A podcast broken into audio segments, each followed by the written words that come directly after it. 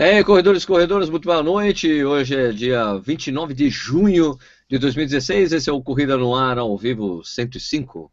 Acho que é isso, né? 105, tudo bem? Hoje a gente vai falar sobre algumas coisas interessantes. É, eu tenho feito um live toda terça-feira no Facebook. Peraí, tem que cortar o som do Marcelo porque ele fica fazendo barulho aqui. Cortei, tchau. Cortei o Marcelo. Fica, fica batendo palma, Marcelo. Não pode aí, rapaz. Bom, é, toda terça-feira eu tenho feito um live no Facebook, aproveitando esse recurso novo que tem no Facebook, e muita gente fica me perguntando, ah, como é que eu faço para ser mais rápido, como é que eu melhoro a velocidade, como é que eu faço isso, aquilo lá. Eu até posso dar alguma explicação de como fazer isso, mas a melhor pessoa para falar esse tipo de coisa para a gente é um treinador, né? Então a gente chamou o Marcelo Camargo hoje, é, colaborador do Correio Noir de longa data, né? Era colunista também no Correio lá, eu tirei todos os textos de lá, tá tudo lá ainda, mas não aparece mais na homepage, depois a gente resolve isso de alguma forma. Mas é, a gente vai pedir a colaboração do Marcelo Camargo, do, lá de Belo Horizonte, ele vai dar um help para solucionar suas dúvidas aí que você tiver em relação ao aumento de velocidade, se é só fazer treino intervalado, se é aumentar volume, se é correr mais tempo, se é, sei lá, tomar um turbo, não sei o que lá, tomar Red Bull, cafeína, sei lá, essas coisas, né? vai que melhora, não sei. A gente vai perguntar pro Marcelo aí, né, que é, é hoje ele tá de bigode, né, como vocês podem ver. O, o, Marcelo Camargo, muito boa noite, tudo bem? É, vou ligar seu, vou ligar seu microfone. Aqui. Ativa o seu, ativa o seu som aí, Marcelo. Aí, vamos lá. Oh, boa noite a todos. Sérgio, Nishi, Nelton saiu, estava aí na Nelton. sala e saiu agora. Vamos ver se ele volta. Boa noite a todo mundo que está nos vendo e nos ouvindo.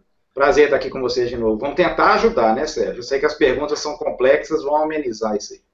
É, vamos deixar, vamos, e, e vamos tirar o sabonete do Marcelo Camargo para ele não ficar se escorregando assim, se esquivando das perguntas, falou? A gente promete que a gente vai falar para ele. Não, é, ele, vai, ele prometeu para mim que dessa depende. vez, assim como da última vez, ele não vai falar mais o depende. Depende. Ricardo Nishizaki, muito boa noite. Como é que estão as coisas aí em São Paulo? Qual é a temperatura em São Paulo nesse momento, Ricardo? Depende. De fato, depende da região. Se você estiver na, na, Serra do Mar ali, vai estar mais frio. Se estiver no centro de São Paulo, vai estar mais calor. Tá 22, 21, 20, 19 graus. A noite está esfriando, de dia está esquentando. E fala do tempo é uma coisa meio besta, né? Oh, parece coisa de elevador, né? Pô, e aí, como é que tá o tempo, né? Que frio, né? Não, a Nossa, gente tá aqui pra falar de corrida, mano. Corrida, mas nada de tempo, né? E, lógico, cerveja também. O que você tá tomando hoje, hein, Sérgio? Eu, estou, eu fiquei com inveja de você. É. Se todo o programa se aparecia com a Brahma essa, eu peguei uma Brahma é. essa Red Lager. Que bom, olha que bom, que, chique, bom. Ó, que chique, olha só que bonitinho. Que ó. Não, é que eu, é tenho uma... uma dessa na, eu tenho uma dessa na geladeira. Eu achei muito boa essa cerveja, cara. Não, então, eu não sei ainda, não me conte, não, sem spoiler. Né? Mas eu tô hoje com uma querida Lef Radieuse. Seja lá como se fala Radieuse, deve ser Radieuse, enfim. É, mas a coloração maravilhosa, olha só, coisa bonita, com o símbolo do Corinthians aqui também na minha tulipa. tá vendo? Agora eu tenho que explicar para as pessoas. Outro, teve um programa aí, acho que foi o programa passado, eu estava tomando uma cerveja artesanal e ficaram indignados que eu estava tomando no, no, gargalo. Tá vendo? É, vocês preferem tomar no gargalo ou usando o copo do Corinthians? Eu gostaria de ter esse copo do Corinthians. Mas tem gente que vai ficar incomodada, como o Marcelo, que é corintiano, mas mora lá em Belo Horizonte, né, Marcelo? Claro que não. Aqui, ó, eu só estou bebendo isso hoje porque amanhã eu tenho treino, amanhã cedo. Não vou tomar cerveja agora. Você, acha que, Uai, você acha que eu, eu tenho. Eu tenho quatro tiros de 2000 amanhã, estou bebendo minha cerveja, companheiro. E, e, esse copo do Marcelo é, é bom justamente para Red Lager que o, que o Sérgio está usando, tá tomando, né? Então, Exatamente. E, e o Marcelo, o Marcelo acha que engana a gente, a gente sabe que tem outro líquido nesse copo aí. É, vodka, né, sei lá, água que passarinho não bebe, né? Bom, antes de começar a nossa conversa, ah, ah sim, eu preciso pedir para quem está assistindo nesse momento fazer aquele não, favor para o Ricardo Nishizaki. Não, precisa, não precisa, não precisa. Por favor, fale de onde você está assistindo Correio no Ar, para a gente saber a, a, até onde o Correio no Ar está atingindo nesse país, no mundo, nesse momento. Fala, eu sou de tal lugar, tal cidade, que daqui a pouco o Ricardo Nishizaki vai colher essas informações para falar tá da onde... internacional, hein? É, tá bem internacional hoje. Beleza. Tá então, é o seguinte. Então, antes, comece a escrever aí, porque como a gente tem um delay de uns 30, 40 segundos, enquanto isso, enquanto vocês escrevem aí, eu vou falar algumas coisas importantes é, do Correio no Ar, por favor. Assine o nosso canal, é muito importante. A gente já está com 43 mil inscritos. Cara, abrir mais de 50 mil vai chegar rapidinho dessa vez, hein? Não, é não Michê? Olha só. É, 40... já tô me preparando, já tô treinando. Já tá treinando, você precisa treinar. Ah, tô meio melhor. você, você precisa já não fui o último, pô. é, então, daí, é, assine o nosso canal, muito importante. É, siga o Corrida, o Corrida no ar nas mídias sociais, né? Facebook, Instagram, Twitter, essas coisas aí. Você também pode se tornar padrinho no Corrida no Ar, tem descontos, por exemplo, com o treinamento do Marcelo. É, tem 15% de desconto para quem é na, na Dias.com, tem 10% na Velocitar, tem uma série de benefícios para os padrinhos do Correio no Ar, contanto que você assine, quer dizer, que você pague mais, mais, de, mais de 10 real, mais de 10 real. Você ajuda o Correio no Ar, a gente te ajuda também. Beleza? E esse programa também vira um podcast depois, a gente pega tudo que está sendo falado, todas as besteiras que a gente fala aqui, puro, sem corte nenhum, vai direto para o SoundCloud lá, você também pode encontrar um podcast na nossa página, lá na nossa, na, na nossa, nosso website, tem lá, podcast, clica lá, tem um RSS, os links para tudo o resto, tudo que tem coisa lá. Beleza? É, o Nishi, por favor, é com você. Não, primeiro, antes de começar, e dá para dar tempo de o pessoal encher a timeline lá, queria só destacar aqui mais um grande resultado para quem gosta, né? Uh, de ultra trail no feminino, as brasileiras matando a pau aí, porque teve, nesse final de semana, teve a décima Lavaredo Ultra Trail lá, no, lá na Itália. Fernando Maciel, é, prova de 119, 120 quilômetros, né? Uma, uma bem, bem, bem, bem conhecida, né? Fernanda Maciel, mais um pódio, terceiro lugar. Manu Vilaseca em sétimo. É, a mulherada do desafio brasileiro é, é, é, outro, é outro nível, né? Outro nível, cara. Eles estão sempre no, no top ali. Agora, para passar para as pessoas aqui que estão mandando mensagem, como eu falei, está muito internacional, porque a primeira mensagem vem aqui de, diretamente de Galway, na Irlanda. Uou, quem é o? Uau, quem Daniel é? Lemos. Não é o Danilo? Não, não é o Danilo. É isso que é interessante. E a segunda também é internacional, de Vancouver, nos Estados Unidos. Vancouver, Vancouver nos Estados Unidos? Tem uma Vancouver nos Estados Unidos, no estado é de Washington, se eu não me engano. É Washington ou Oregon? Depois você me, me explica, o Ivo. É fica também na costa, na, lá na costa oeste, né? Mas a Vancouver dos Estados Unidos fica ali também no norte. É perto da Vancouver da conhecida, né? A canadense. Fora isso, temos Magé, Guarapari, Porto do Portugal Velho, Gustavo Azevedo, que está sempre aí assistindo com a gente. É, Uberaba, Ribeirão Pires, Campinas, Lajeado, terra do queridíssimo Clayton Lenz. É, Clayton. Clayton Lenz, oh, caramba, eu sempre erro, né? Não sei porquê. Eu também. São Bernardo Campo, minha terra, né? Minha, até São Bernardo Campo, as batateiras. Bernardo. As São Bernardo lá, né? Só que eu sou da Paulicéia, não sei se esse Rubem Júnior aqui, se ele é mais chique que eu, né? E, e agora meu driver de vídeo parou de responder e eu acabei de perder tudo, estou caindo daqui a pouco, Sérgio. É, como é que é? Você perdeu tudo? Caiu tudo aqui, cara. Ah, você estava onde? Eu abro aqui, peraí. Voltei, voltei, voltei. Consegui Voltou? abrir de novo. É. Não, caiu o drive, engraçado, né? Bom, continuando, São Leopoldo, Rio Grande do Sul, Brasília, Campinas, Rio Claro, ah, que mais? Forquilha, no Ceará, a cidade mais extrema do, do, do Corrida no Ar, segundo o próprio Valderi, que é de lá, né? Jundiaí, Canela, são Caetano do Sul, Rio de Janeiro, Rio de Janeiro de novo, cadê? Bababá, Osasco, Guarulhos, Timóteo, Minas Gerais, Santa Branca, Maceió, Sobral, Anápolis, Salvador, oh, meu Deus do céu, São Carlos, Guarulhos, Bauru, Bauru é o Ronaldo, né? Que dos, amigos da corrida CPI 4, né? Que é o pessoal lá do Exército, né? Araruama, Jundiaí, ah, Porto Alegre, Piracicaba, Nova Iguaçu, Salvador de Novo, Brasília, Bragança, ah, Tony, Rio de Janeiro, Aracaju, Osasco, ah, sei que São Luís de Maranhão, Joinville, Putz, Itaboraí, Rio de Janeiro, Berlândia, Minas, BH Minas, Vale do Paraíba, Cachoeira Paulista, Jardinópolis. Meu Deus do céu. Meu Deus do céu. Vitória, São José Rio Preto, Lajeado de novo. É outro cara aqui, depois eu vou ver. Belzonte, Rio de Janeiro, Sumaré, Rio de Janeiro de novo, Fortaleza, Jataí, Ribeirão Preto, Mauá, Conchal City, Luiz Antônio. Luiz Antônio é uma cidade interior de São Paulo, viu, gente? É, acho que se não me engano fica perto de, de Rio Preto. E vai Corinthians, vai Corinthians. E Pindamonhangaba, vai Corinthians, estou lendo a mensagem rápida, então não dá para. Ah, tá bom, né? Beleza. Não, chega, chega, chega. Chega, chega, chega, que tá, tá o negócio. Vamos falar, então, de... É, vamos falar boa noite pro, pro Nelton Araújo, finalmente está de volta, aparecendo. Ah, não é exército, é polícia. Putz, desculpa aí, Ronaldo. Desculpa. Okay, não é okay. é exército, é polícia, o CPI 4. Vamos ver se a gente vai conseguir ouvir o Nelton que está com orelhas estendidas hoje. Está com fone de ouvido de mano. Fala aí, Nelton, tudo bem? Tudo bem, eu vim em missão de paz, tá tudo tranquilo. Duvido. Favorável, tá tudo tranquilo favorável? Tranquilo e favorável. Vamos ver até quando a conexão vai a conexão vai aguentar. Vamos ver, vamos ver, vamos ver. Beleza, beleza. Como é que tá? Tá quente aí no Rio de Janeiro? Não, tá delicioso. Tá típico outono. Entramos no inverno e agora estamos no outono, né? No Rio de Janeiro, você sabe que só tem duas estações.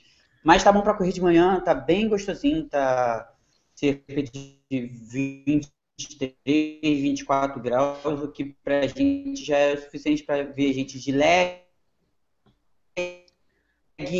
YouTube.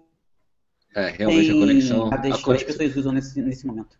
Tá, a conexão tá dando umas falhinhas aí, Nelton. Mas eu, eu, eu entendo, eu, eu fui para o Rio de Janeiro recentemente e Não, eu vi, eu, eu presenciei as pessoas andando de casaco de pele na rua. Eu vi isso.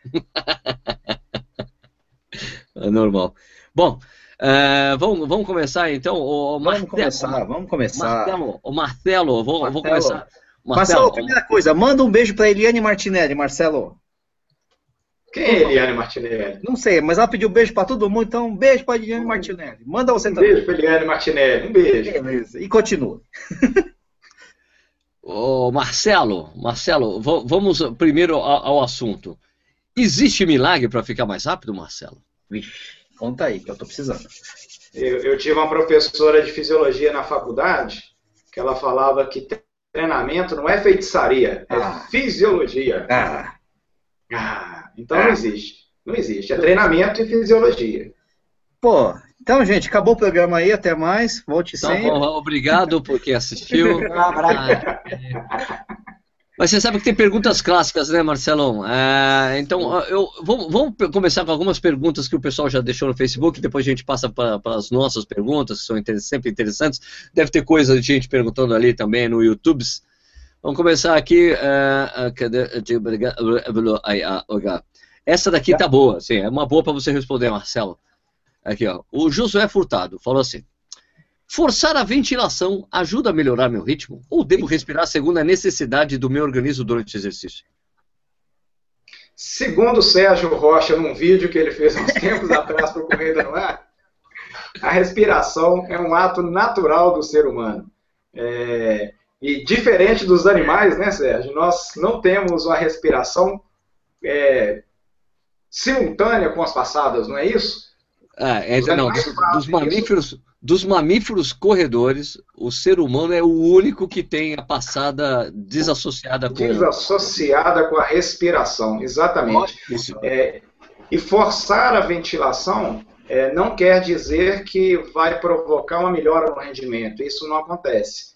É, todos temos um limite ventilatório, é, um limite de absorção de oxigênio, de transporte de oxigênio, de utilização desse oxigênio que ele pode ser melhorado com o treinamento, mas diretamente forçando a ventilação no momento da corrida não altera em nada. Pelo contrário, talvez vai até prejudicar, porque vai ficar pensando demais na respiração, com passada, como é que tem que fazer. Uma, a respiração ela tem que ser livre, né, Sérgio? Tá certo, tá certo. Nishi, tem, você quer fazer alguma pergunta, Nishi? Eu não, mas o Léo Matos quer. Né? Então manda, Ele Léo. Quer, e já vou fazer essa, aquela pergunta que é matadora, killer, vai no peito e manda ver. Qual a importância do treino de tiro para um corredor, Marcelo? Qual a importância? Fala primeiro, fala primeiro que não pode falar tiro, é estímulo. O não, eu, tô fazendo, eu tô fazendo a pergunta do Léo, cara. Pô, tá certo, eu gosto tá de falar tiro. Eu também falo tiro, pô. É tiro, porra. É, é, mas é bacana, assim, é, eu também falo tiro. É, uma vez participando, ó, o Sérgio vai tocar agora. E, ó, uma vez participando do, do programa com vocês, eu falei tiro porque é uma linguagem. pode continuar, vai lá, vai. O tiro é uma linguagem de fácil acesso a todos, todo mundo entende que o tiro na corrida é, é o treino intervalado, É, e uma vez participando com vocês aqui do programa, eu falava repetidamente a palavra tiro, né? E na verdade, na, na, academicamente falando, na educação física, o correto seria estímulos, né? Então, mas ninguém fala, eu vou fazer 15 estímulos de 400 metros, vou fazer 15 tiros de 400 metros. Todo mundo já entende que é isso. É, e por que é importante fazer os treinos de tiro? É justamente no tema que a gente está discutindo hoje, que é para melhora da velocidade. Né, o corredor que quer melhorar a velocidade, melhorar os tempos dele em prova, uma das metodologias utilizadas para o treinamento é justamente o treinamento intervalado, que são os estímulos, que são os treinos de tiros, é isso feito de uma maneira organizada e sistemática. Aí sim, então por isso, é muito importante fazer treino intervalado para melhorar a velocidade. Marcelo, mas é possível o cara é, ganhar velocidade só fazendo treino de rodagem e ritmo, sem fazer é, os estímulos ou os tiros? É, essa pergunta é muito legal. É, vamos pensar o seguinte: é, quando eu faço treinos intervalados, eu estou melhorando a minha capacidade física, velocidade. Os treinos intervalados, ele, obrigatoriamente, eles têm que ser feitos em velocidade mais fortes do que a velocidade da prova, que a gente pretende na prova, ou uma velocidade de prova que a gente tem de referência em uma, uma prova passada. Ou seja, o treinamento intervalado é feito em alta intensidade, em alta velocidade, justamente para melhorar a capacidade física, velocidade. Os treinamentos de rodagem, os longões, os, os contínuos, né, os, as rodagens que nós fazemos, esses treinos são de menor intensidade e geralmente são intensidades menores que a intensidade que você faz numa prova. Fazendo dessa forma, a gente vai melhorar a capacidade física e a resistência. Então, nós temos dois pontos distantes, a resistência e a velocidade. Eu quero melhorar a velocidade ou eu quero melhorar a resistência. O quanto que vai melhorar eu fazendo treinos de rodagem ou treinos de ritmo? Os treinos de ritmo geralmente não são acima da velocidade de prova, geralmente no máximo na velocidade de prova. É, o quanto que eu vou melhorar? E aí, palavrinha-chave, depende de quem está fazendo isso. É, depende de quem está fazendo isso. Para um iniciante, para uma pessoa que ainda tem pouca rodagem com a corrida, que está nos seus primeiros meses ou nos primeiros anos de treinamento, é uma coisa interessante, sim, porque qualquer atividade que ela fizer, ela vai conseguir melhorar o rendimento dela na prova. Então, uma pessoa que não está adaptada com treinamento de corrida e começa a fazer isso de maneira regular, fazendo só rodagem, fazendo só longos, ela vai melhorar. Mas nós precisamos estimular, depois de um determinado tempo de treinamento, nós precisamos estimular as fibras de contração rápida. E as fibras de contração rápida são responsáveis pelo aumento da velocidade. Nos treinos longos, nos treinos de rodagem, nós não estimulamos essas fibras como no treino intervalado. Então, o, o quanto que vai melhorar fazendo só treinos de rodagem e treinos de longo, depende da pessoa que está fazendo isso. Se ela perceber que chegou num determinado nível de treinamento, que ela não está tendo melhora mais de resultado nas provas, é interessante, então, começar a incluir os treinos intervalados. Mas intervalado você inclui é, esses treinos assim, tipo, fazer tiro, esses mais extensos, assim, como tiro de 2 mil metros, 3 mil metros, porque tem gente que faz esses treinos de.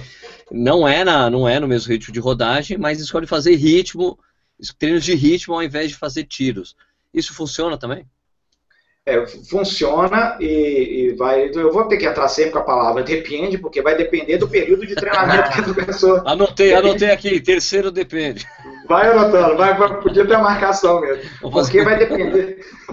O vai placar, depender placar de dependes. Depende do período de treinamento que ela está ela, ela tá na preparação. Se é no período inicial, que as pessoas chamam de período de base, é, isso ainda está muito distante da competição para fazer desde já treinamento de ritmo. É, o treinamento de ritmo, 2, né, estímulos de 2, ou 3, ou 4, ou 5 quilômetros, é, geralmente a gente não consegue fazer isso acima da velocidade de prova, justamente porque são distâncias mais longas. E não sendo acima de velocidade de prova, eu considero também que você não está acima do seu limiar anaeróbico. Para melhorar a velocidade, você tem que estar acima do limiar anaeróbico ou limiar de lactato melhorar acima desse do limiar, você consegue melhorar a sua velocidade. Nos treinos de ritmo, você geralmente treina especificamente para a velocidade da prova que você pretende fazer. É, então depende do período de treinamento. Mas eu utilizo sim, Sérgio, é, principalmente é, as semanas que antecedem a uma competição alvo. Aí nós utilizamos isso. É, na verdade, tem um processo didático do treinamento que a cada momento, cada período, meses de treinamento, anos de treinamento, a gente vai entrar com a inclusão de uma, nova metodologia, uma, uma, variável nova no treinamento. É, então, o que serve para um não serve para outro, e depende do período de treinamento que um está, que o outro está, depende da distância da prova que a pessoa vai participar, se vai participar de uma prova de 10 km ou se vai participar de uma prova de 42 km. Então, as variáveis do treinamento são manipuladas de acordo com o objetivo da pessoa. Ok. É, tem uma pergunta aqui do Anderson Amorim, falando, olá, Sérgio Rocha, sempre que faço um treino intervalado com a finalidade de melhorar o pace, sinto muitas dores nas canelas e acabo pulando o treino da planilha. Dá para ter resultado no intervalado mesmo sem forçar tanto?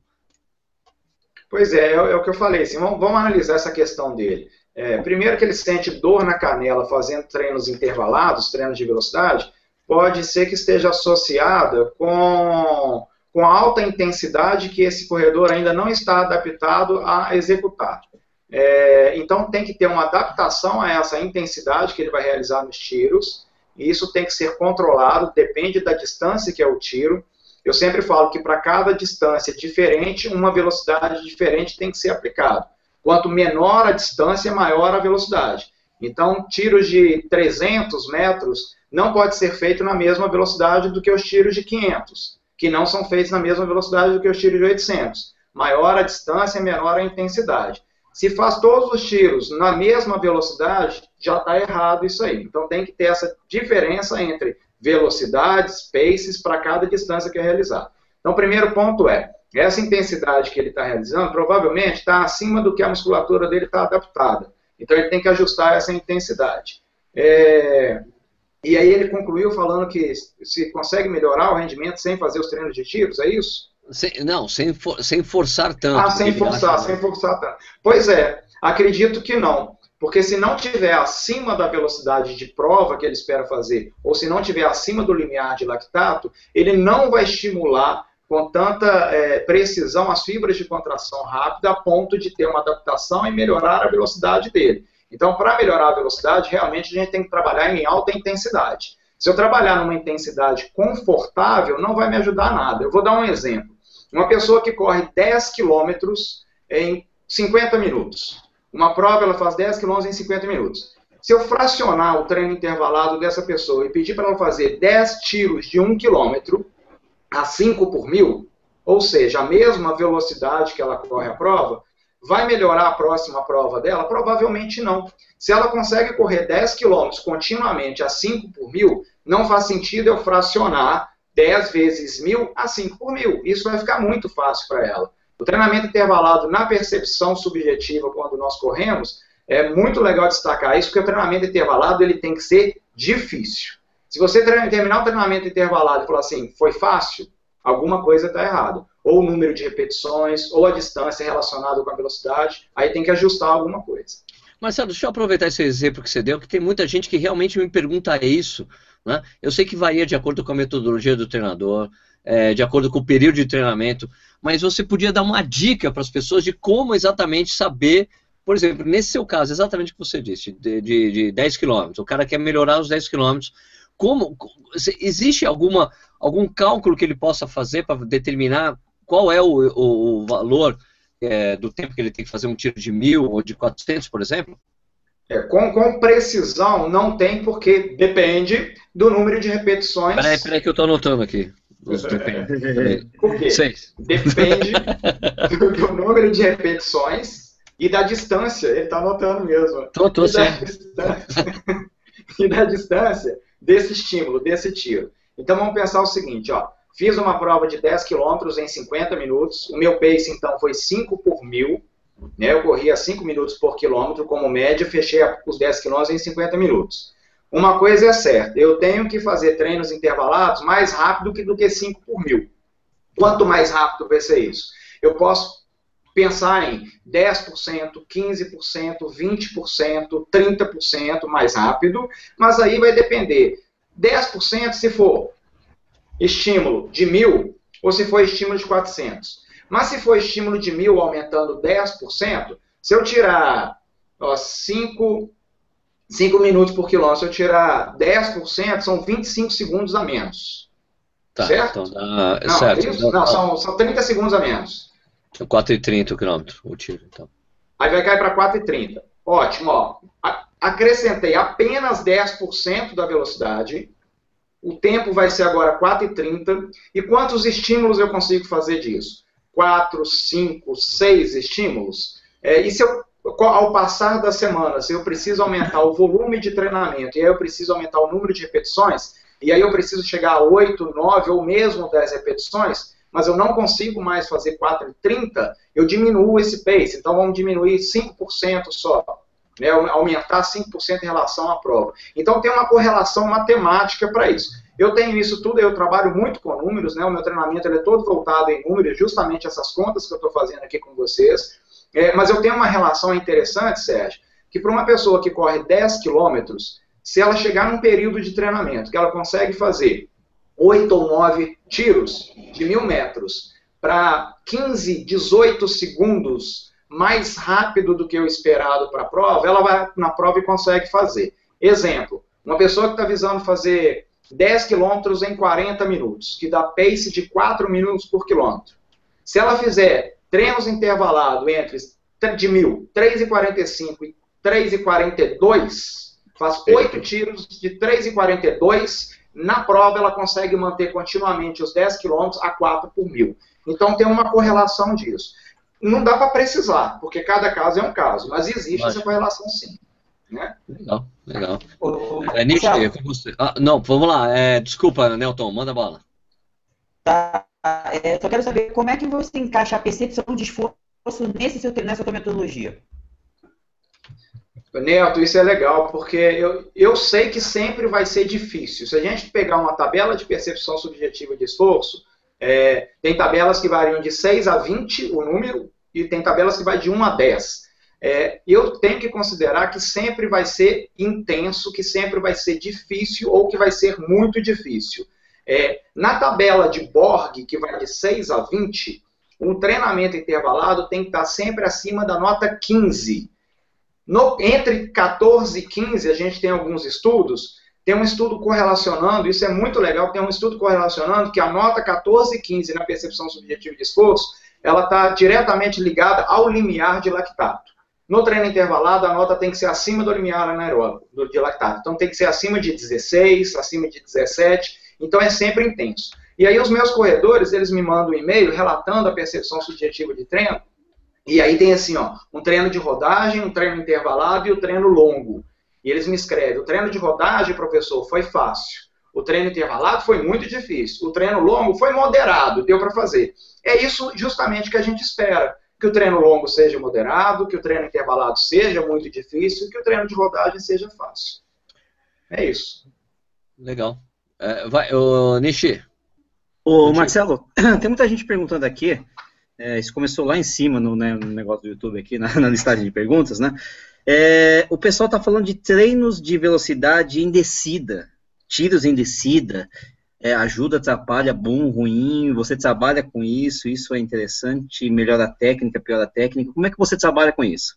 Eu posso falar é, só uma eu... coisa, antes do Marcelo responder, a única coisa interessante de tiros em descida, sabe o que é? É porque o é. batimento cardíaco fica mais baixo.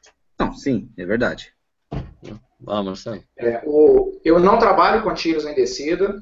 É, a gente tem uma, uma, uma gradação, graduação, né? a gente faz um trabalho gradativo na evolução do treinamento do corredor, que para chegar nesse estágio de fazer tiros em descida, eu só buscaria se ele fosse um atleta de longa data e que ele não tivesse, talvez, tendo mais resultado nas provas. Então, a gente tem uma evolução didática porque se eu consigo melhorar o rendimento dele sem ser agressivo a ponto de levar para um treinamento intervalado na descida, eu evito esse tipo de trabalho. Então eu tenho assim como é, é, didaticamente no treino intervalado, que são os treinos bacanas para melhorar a velocidade, eu posso começar fazendo um treino intervalado na semana, depois com o tempo passar para dois treinos intervalados na semana. Futuramente, se eu quiser acrescentar, eu posso acrescentar mais um treino de ritmo na semana. Futuramente eu posso acrescentar treinos em subida antes de acrescentar treinos em descida. E aí a gente tem uma evolução. Se eu estou com um treino intervalado, eu estou melhorando o tempo em prova, ótimo.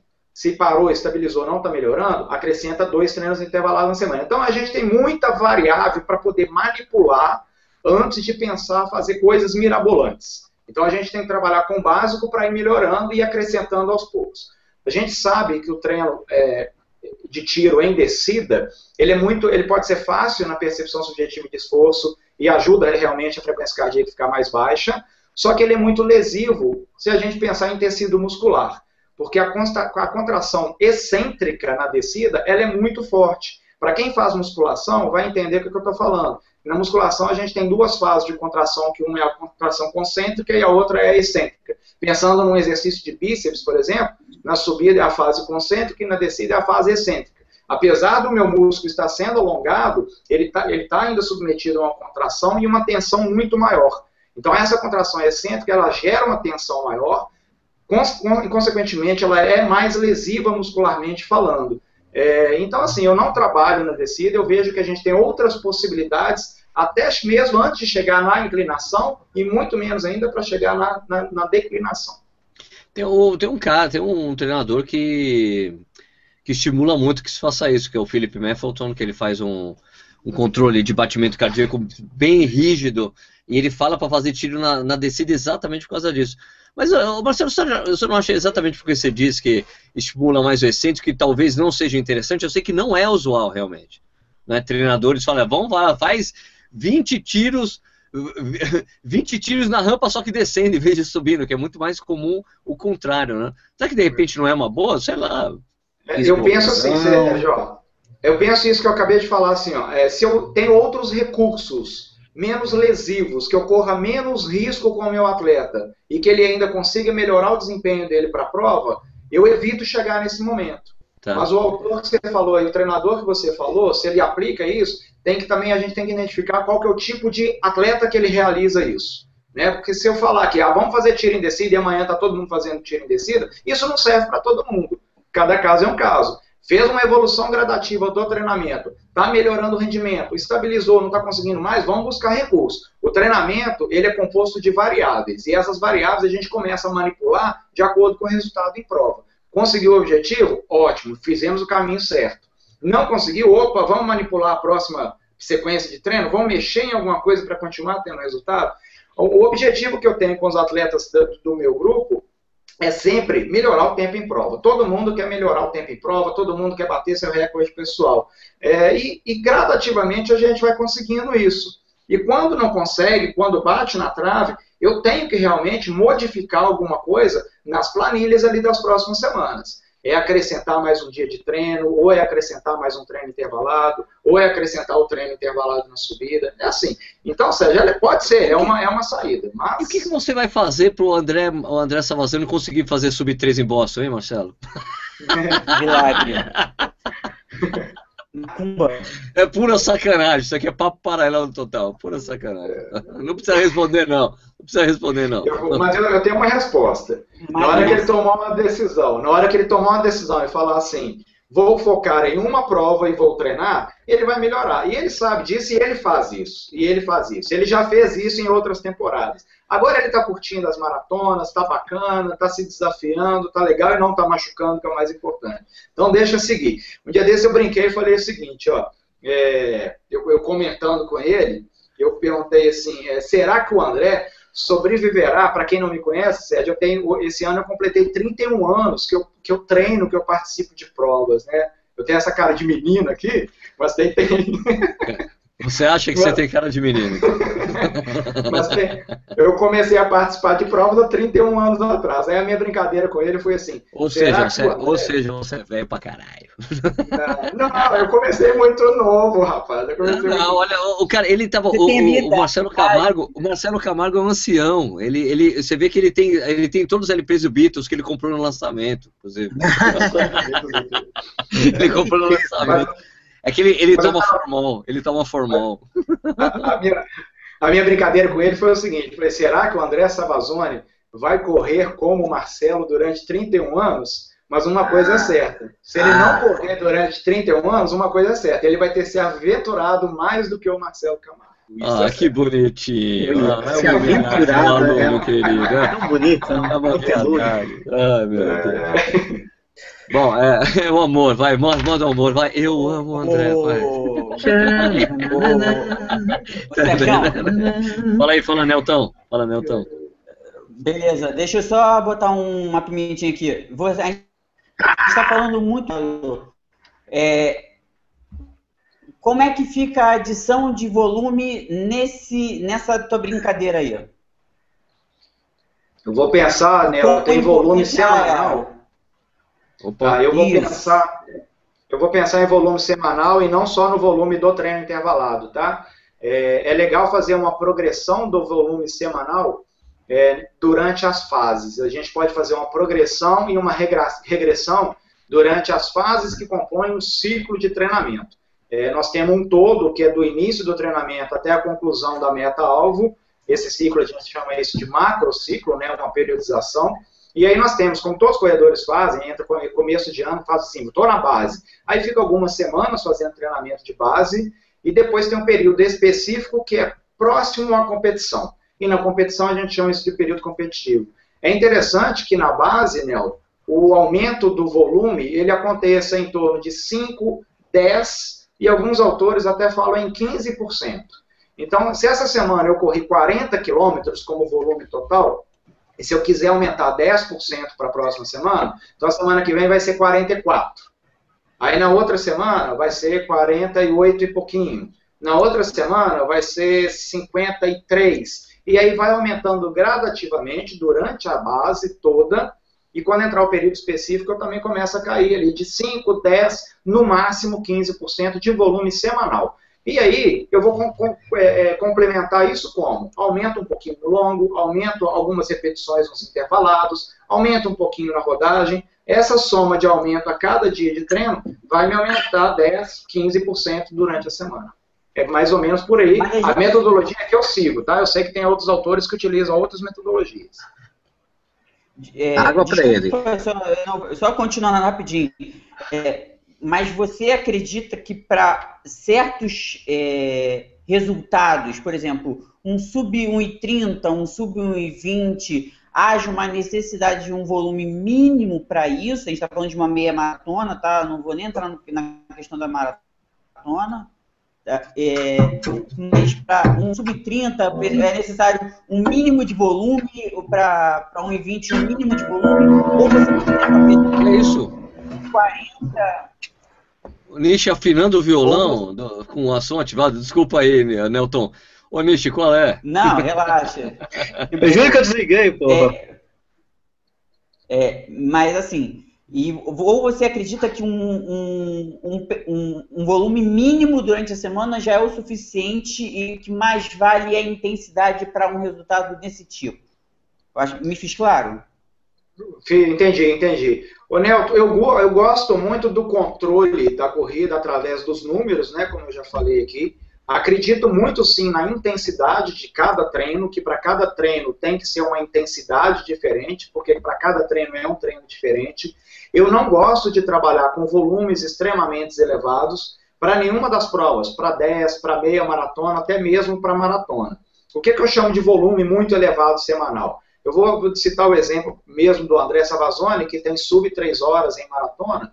É, se não me engano, o melhor tempo dele é 2h51, mas agora ele fez em Porto Alegre 2h55, e nós não atingimos 70 quilômetros de volume, assim, 70, 75 quilômetros de volume. Isso depende da, da, da, temporada da maratona que ele faz, eu não vou lembrar de cabeça agora. Talvez Porto Alegre chegou no máximo a 90 quilômetros, mas eu não gosto de volumes muito altos e eu consigo bons resultados com os atletas que eu oriento com um volume tranquilo ali, que dá para fazer uma meia maratona, por exemplo, um atleta que chega com um volume máximo. Você deu o exemplo de sub 1 hora e 30, 1 hora e 28, um atleta que chega com um volume máximo no período de base de 60, 65 no máximo, já está bom, porque eu trabalho muito com a intensidade nos treinos intervalados, nos treinos de ritmo, e isso faz com que o corredor não necessariamente precisa de volume para ir lá e fazer uma hora e 28. Eu sou extremamente a favor de intensidade. A gente sabe que tem autores que falam aí que é, menos é mais. Eu gosto muito dessa, dessa frase, do menos é mais.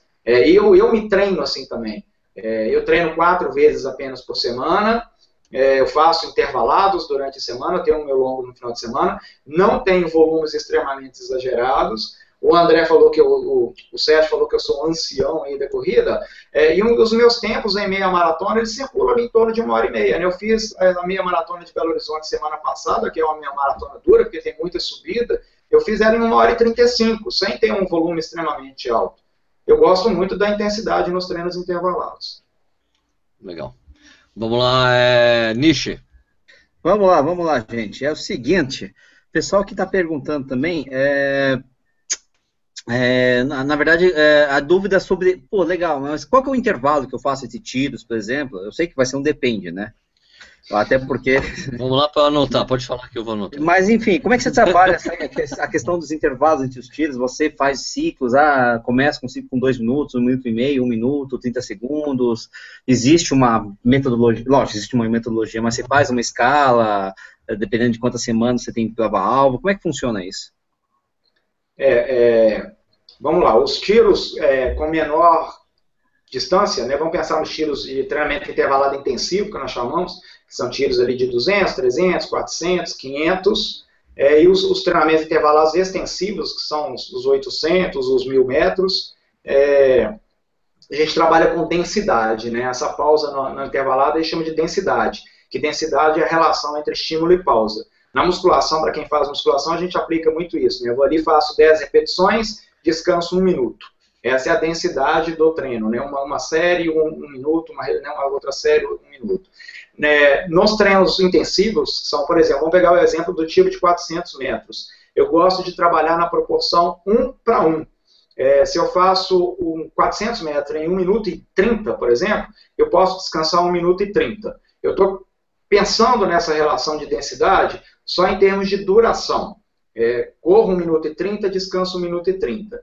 É, tiros de mil metros, eu faço em 4 minutos, é, eu descanso 2 minutos, por exemplo.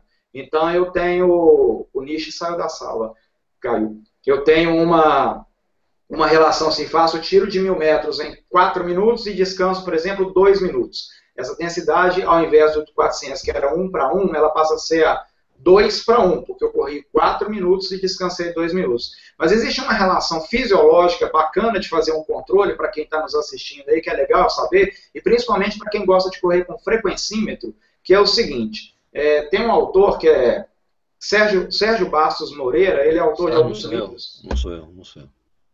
Ele, tem, ele é autor de alguns livros de corrida, é, escrito em português, né, brasileiro, o Sérgio é, é, Passo Moreira, ele cria uma relação muito interessante que é o seguinte, após o, o estímulo do intervalado, a recuperação ela tem que ser 60 batimentos acima da frequência cardíaca de repouso. Então vamos pegar o seguinte, o Nish voltou, Nish, você pegou, voltou na hora certa. Ó. A frequência cardíaca tem que ser 60 batimentos, a recuperação dela, 60 batimentos acima da frequência cardíaca de repouso. Então vamos pensar uma pessoa que tem como frequência cardíaca de repouso que é essa que nós estamos aqui agora, nós estamos ativos aqui, porém sentados. Então, minha frequência está em torno de 60 batimentos. Se eu julgar para 60 batimentos acima, 120. Então, teoricamente, esse seria o bom momento da recuperação para o próximo estímulo. Então, fiz um estímulo de 400 metros, recuperei. Pode ser trotando, pode ser caminhando ou pode ser parado. Isso depende do objetivo que a gente tem com o corredor. Anota aí, um. Aqui. Mais um depende, anota aí, aí, por favor. Mais um depende aqui. e aí eu posso fazer esse controle através da frequência cardíaca. E isso combina muito bem na percepção subjetiva. É interessante, o Nelton que citou percepção subjetiva de esforço, porque na hora que ela vai chegar a 120 batimentos, ela vai. O que, que é isso, Nelton? Seis. Seis. Na hora que ela vai. Vezes você falou depende. Não, ah, não, não, não, não, Já tem 10 depende já. Olha que interessante. Já tem 10. É, o Nelton chegou a cair um tempo, ele não percebeu. É. É, pode ter. O povo em casa deve estar assim, deixa o Marcelo terminar, deixa o Marcelo terminar. Na hora que a pessoa chega a 120 batimentos, ela vai perceber que ela está pronta para um novo estímulo. Então é uma dica legal, é uma dica que vai servir para todo mundo, porque cada um tem uma frequência cardíaca de repouso do outro, e se a gente somar 60 batimentos a mais na frequência cardíaca para determinar o próximo estímulo, vai bater legal, vai casar legal. Mas, Marcelo, ah. vem cá. Não, uma coisinha só. Então você trabalha muito com batimento cardíaco para Para treino, para tiro, não? Não, nenhum. É, nenhum. Não. O treino okay. intervalado, ele é controlado pela velocidade. É, eu gosto de controlar a densidade do treinamento através do tempo. É o exemplo que eu dei assim: corre um minuto e meio, descansa um minuto e meio. O treino tiro de mil, corre quatro minutos, descansa dois. Uma proporção diferente. A primeira proporção é um para um, a segunda proporção é dois para um. Eu gosto de trabalhar na proporção da densidade por tempo. A dica que eu dei de frequência cardíaca é para quem está nos assistindo agora, nos ouvindo, que usa a frequência cardíaca como referência, está com frequência sempre nos treinos, pode aproveitar isso para fazer a recuperação dela no treino intervalado. Muito bom. Aqui no Facebook, o Wellington Marçal. Não, peraí, deixa eu, deixa eu falar aqui que tem no Facebook, peraí. Wellington Marçal, olá amigos, acompanho sempre Correr no Ar, apesar de ser minha primeira passão, tenho uma pergunta. Não gosto de treino de tiros, pois sempre de uma forma ou outra acabo me machucando. Apesar do reforço muscular e toda a preocupação que tomo, sou muito resistente nos treinos longos e já li a respeito de corredores que, via de regra, conseguem bons tempos na maratona sem se preocupar com os treinos de velocidade, apenas investindo em volume. O que vocês acham disso? É Wellington Marçal, de Goiânia. Abraços para o Nishi Green Hornet. Green, Green Hornet, obrigado. É, Marcelo. O que, que vocês acham? Isso sou eu que respondo? Claro, sei lá, se é quiser eu é acho convidado, mas você manda ver. É, Vamos lá, eu sei que realmente tem alguns treinadores e tem alguns autores que já escreveram sobre é, só treino de rodagens e treinos longos e conseguem resultado. É, eu, como eu falei com o Nelto, que eu gosto dessa linha de treinamento de intensidade, de controle numérico nos treinos e fazer treinos intervalados, eu não conseguiria hoje precisar para um atleta meu que quisesse fazer apenas rodagens e longos, se ele realmente ia alcançar o tempo que ele espera fazer na maratona. Eu digo que isso que eu não conseguiria fazer, porque não é a metodologia de treino que eu tenho uma prática de anos com ela. Então eu não sei quais serão as consequências se eu aplicar isso para um atleta. Como eu tenho aplicado com treinamentos intervalados, com controle de intensidade, e tenho tido bons resultados, eu vou continuar trabalhando dessa forma. Né? Time que está ganhando não, não se mexe. É, mas se ele está machucando nos treinos intervalados, é o que eu falei com outro, o outro espectador aí que escreveu, talvez a intensidade desse treino intervalado dele não está ajustada. Tem que ter um melhor controle desse treino. Né? É, eu sei que alguns treinadores utilizam metodologia só de rodagens e longos e conseguem conduzir o atleta. É uma metodologia. Tá. Só mais uma aqui do Facebook, porque tem muita coisa, senão tá, tá chegando quase no final. É, uma pergunta recorrente é o Gabi Machado perguntando: fazer musculação, fortalecimento ajuda no ganho de velocidade? Ah, tá.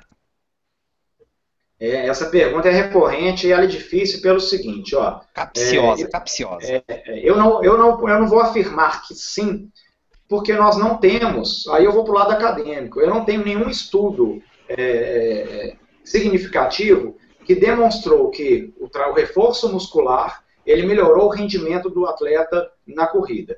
Por dois pontos, assim. É, porque esse reforço muscular vai depender. Depende de quê? Opa, peraí. peraí. A gente, falar, a gente falar reforço muscular, parece que todo mundo fez a mesma coisa na musculação. Fez os mesmos exercícios, a mesma carga, o mesmo número de repetições, ficou lá na sala de musculação durante o mesmo tempo. E nós sabemos que não é assim. Cada um tem um reforço muscular diferente do outro.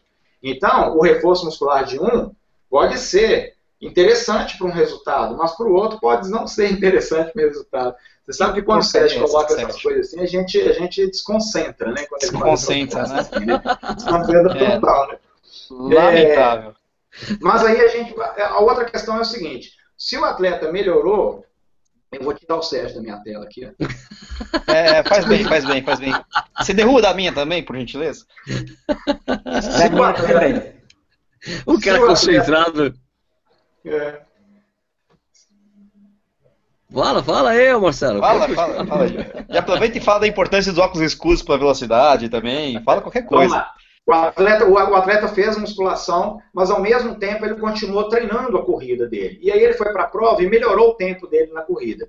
E aí, ele, X da questão, o que, que melhorou o tempo da corrida? Foi a musculação que ele aplicou ou foi o próprio treinamento que ele continuou fazendo, realizando e foi lá e melhorou? Então a gente, eu não posso afirmar que a musculação vai melhorar o rendimento dele na corrida. É, em via de dúvidas, eu, eu gosto de fazer musculação e eu faço musculação é, é, por, por, por, por precaução, para poder ficar forte, para poder não machucar. É, mas não tem estudo nenhum sobre isso. Falar que fazer musculação não vai machucar é mentira, porque só a musculação é uma variável. A gente tem centenas de variáveis que vão levar o atleta a uma lesão. Ele pode fazer musculação, mas aí ele não teve uma noite bem dormida, não teve dias anteriores com boa alimentação, ele ingeriu bebida alcoólica, foi para o treino intervalado, mandou ver e machucou. E a musculação, ele estava fazendo, por que, que ele machucou? A musculação não foi a defesa dele. Peraí, vamos tirar a bebida alcoólica dessa coisa da lesão, por favor. É um absurdo, é uma falta de respeito. Eu bati todos os meus recordes pessoais, é. Beber, todos os meus recordes pessoais eu bati beber uma cerveja no dia anterior. Não vê E eu também bati meu recorde em Porto Alegre, assim, tomando três job. Para concluir. Ô Marcelo. Para concluir.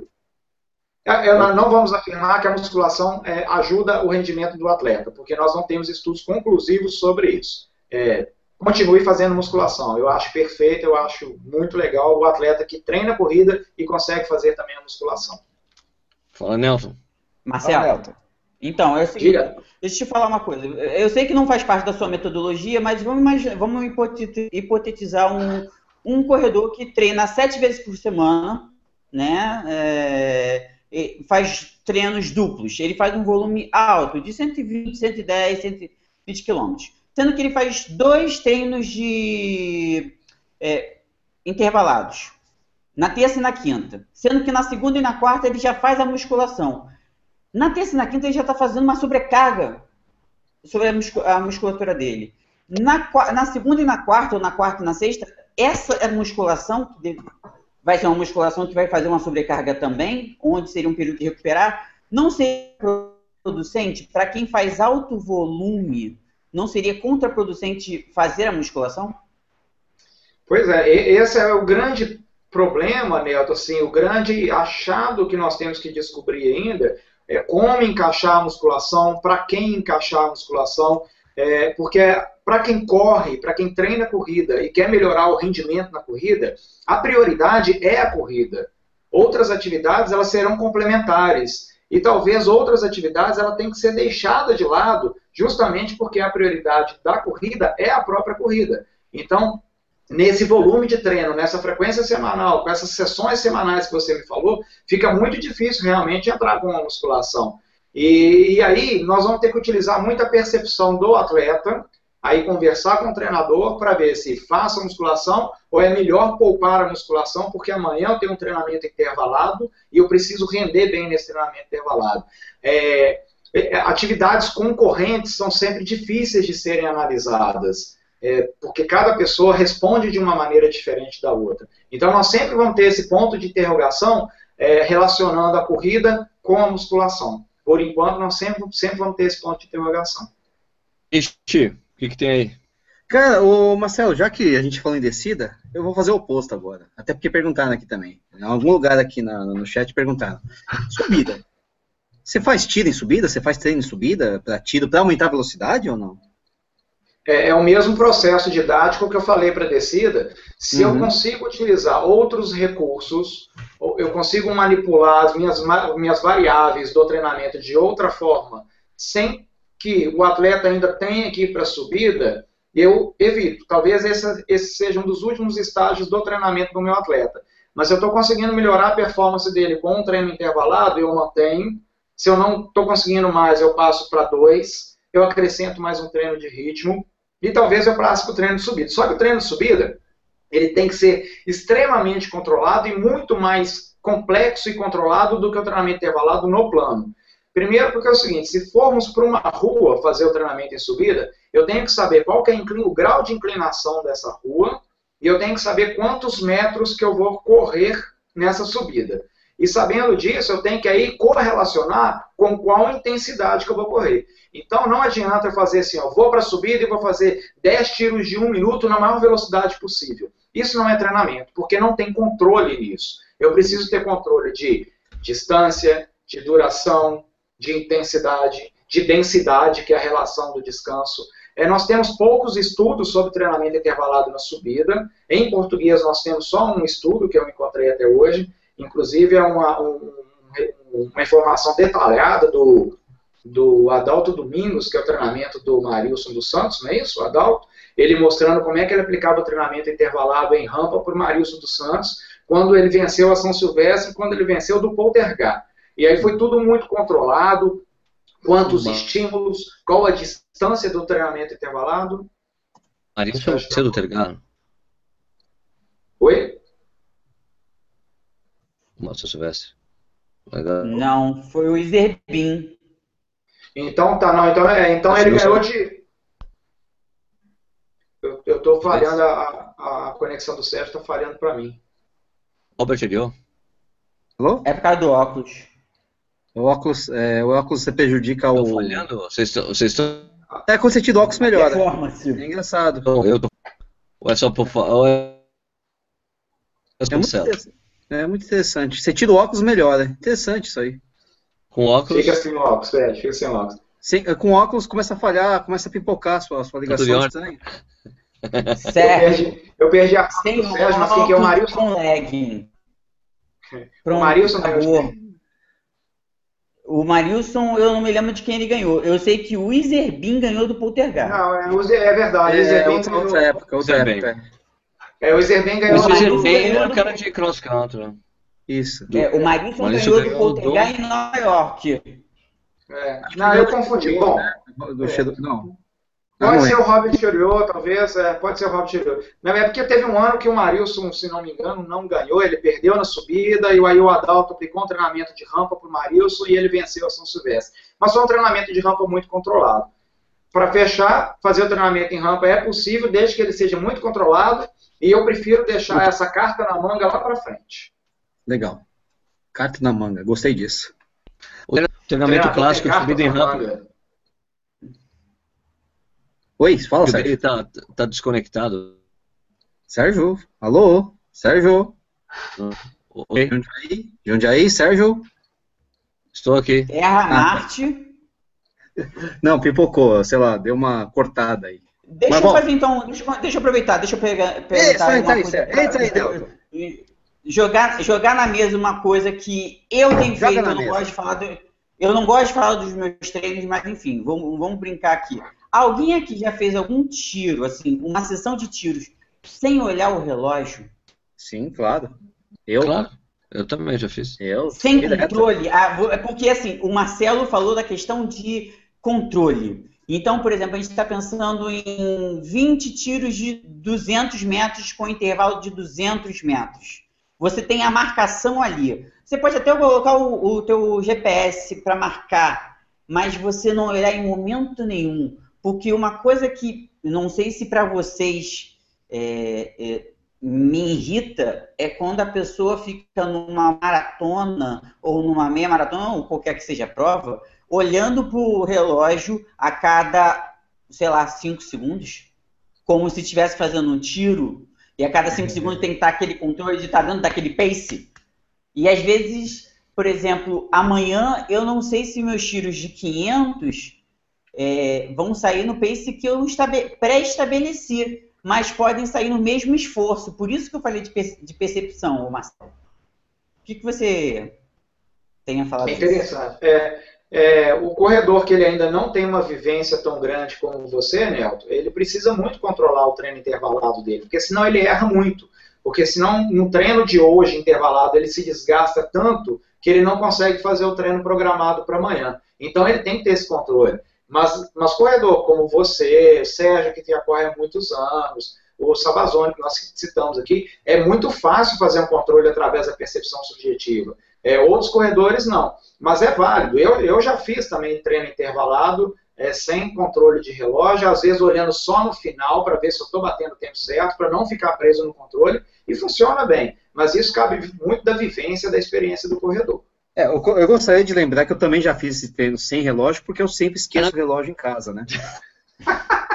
né uma coisa. E eu não vou deixar de treinar por causa do relógio. Mas... Na pista que eu corro, eu olho no né, tiro de 400. Porque depois que é maior de 400, eu não consigo ficar fazendo as coisas na cabeça, eu não consigo decorar as passagens. Isso é muito interessante, né? porque a coisa Não, e assim, é, é interessante. Desculpa, o Sérgio, aqui cortou a, sua, a, a tua. E eu acabei entrando no meio de, da sua fala. Mas, perdão, é que uma coisa que é curioso e que eu, por exemplo, eu vi ontem, por acaso, estudando para o próximo, próximo treino da, contra, da contrarrelógio, mas, enfim, é, isso você vê em qualquer, em qualquer corredor. Era impressionante, por exemplo, o Vanderlei Cordeiro em 2004, tá? É, ele corre absolutamente sem relógio e as passagens dele são exatamente, quase exatamente precisas. De repetir 15,39 de 5 5 km por 15 km, sabe? Não há aquela volatilidade de é, 16, 17, 14, não tem aquela coisa. Era uma coisa absurda. E é uma coisa que a gente pode... várias vezes 12 e 8. Exato, exato. É uma coisa ah, que eu fico assim, cara, eu fico, eu fico assim para mim, cara, eu quero ser um, eu quero correr, eu quero ainda ter a coragem de correr uma meia maratona, eu já fiz isso, mas eu quero ter uma coragem de correr uma maratona sem relógio. Você é, não tem essa coragem, não? Competindo ali também, né? É Competindo, no pau. Esquece o Nel, é, não é, Nel, essa, essa experiência que o Nel tá falando aí, se pegando o Vanderlei, tal, que nem olha para relógio, é, isso é, é, é, fantástico e é o que eu espero da, da, das pessoas que treinam corrida comigo, que através do controle do treinamento, através do pace, que eles vão consigam ir para uma prova e fazer esse controle preciso assim a cada quilômetro, que não tem que olhar também o relógio o tempo inteiro. A intenção de fazer esse controle no treinamento é que para é que ele aprender a, controlar, a fazer esse, essa percepção da velocidade, do ritmo dele e levar isso para a prova. Isso é fantástico. Eu, quem dera que todo mundo conseguisse treinar e correr uma prova dessa maneira. Isso é fantástico. Mas chegamos aqui no final do. Desculpa, perdão, perdão, desculpa. É, mas ao, ao ficar é, ao ficar no controle da, do treino de estímulo, ao invés do cara colocar, como a gente fala no jargão corridez, com um pace no pé, a gente não fica com é, viciado em ficar olhando para o relógio? Isso é outra questão, né? Isso não, sim, sim, é só, é só, é só uma, um questionamento que eu fiz ao, ao que o Marcelo colocou que eu achei interessante, mas enfim, às vezes eu vejo as pessoas ficando mais viciadas no relógio do que entendendo que aquele pace, eu vou fazer tiros de 10 mil, velocidade de 10 mil, então é, esse é o meu esforço para 10 mil. Ao invés da pessoa perceber isso, ela fica muito mais no sentido, não, peraí, deixa eu ver se está batendo 4,20 aqui, 4 para 1 aqui. Não, é, o Anel, é uma coisa.